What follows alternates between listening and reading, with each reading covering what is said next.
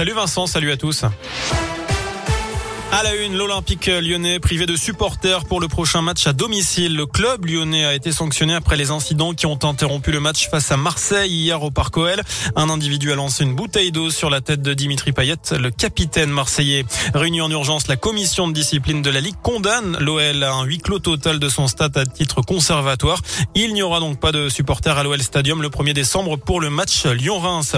La sanction définitive sera annoncée le 8 décembre. La commission doit se prononcer à la fois sur la responsabilité du club lyonnais dans cet incident et sur le sort du match arrêté après 4 minutes de jeu.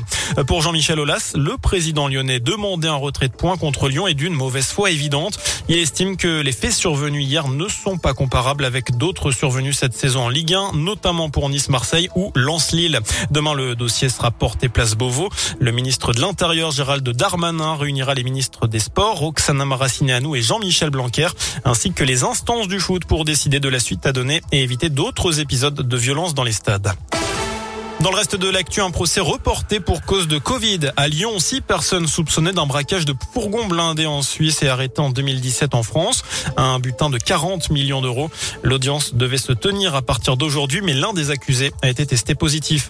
L'épidémie qui progresse partout en France et dans la région, le taux d'incidence affiche 210 cas pour 100, pour 100 000 habitants dans le Rhône. Il en a doublé dans une semaine en France. Le pic de la cinquième vague pourrait être atteint fin décembre ou en janvier, selon le directeur des hôpitaux de Paris.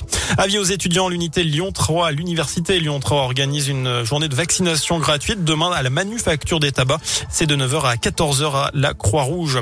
Enfin, petite révolution sur Spotify, l'appli de streaming musical. Les abonnés écoutent désormais les albums de musique dans l'ordre des chansons et c'est un mode activé donc par euh, défaut et c'est Adèle qui est derrière cette euh, initiative. Adèle que vous allez entendre, je crois, dans un instant. Bravo!